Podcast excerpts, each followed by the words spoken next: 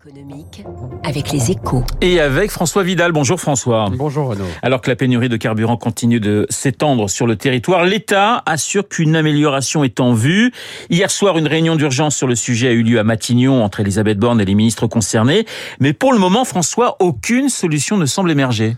Oui, attention, un terrain miné, Renaud. Hein. Dans cette affaire, les pouvoirs publics naviguent entre deux périls.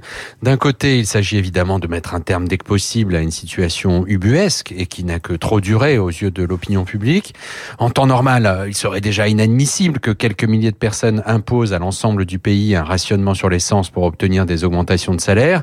Mais à la veille d'un hiver au cours duquel les Français seraient appelés à limiter, seront appelés à limiter leur consommation d'énergie pour éviter un blackout, c'est proprement insupportable. Hein. Le, problème, et c'est le second péril pour l'État, c'est qu'il ne doit pas donner le sentiment qu'il pousse ESSO et surtout Total Energy à céder aux revendications salariales dans leur raffinerie pour assurer un retour rapide à la normale. Alors François, justement, chez Total Energy, la CGT et FO réclament des augmentations de 10% pour lever le blocage des raffineries. Oui, et accorder des, des salaires, des hausses de salaire aussi massives serait une erreur.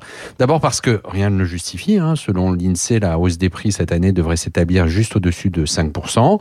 Ce serait ensuite une prime à la grève et une incitation à la mobilisation salariale pour tous les corps de métier qui ont le pouvoir de bloquer l'activité économique. On voit d'ici l'effet que pourrait avoir ce signal sur les transporteurs routiers ou les aiguilleurs du ciel, par exemple. Surtout, ce serait le plus sûr moyen d'enclencher la fameuse boucle prix-salaire qui inscrirait pour de bon l'inflation dans le paysage, chaque augmentation de, de, des salaires alimentant de futures hausses des prix.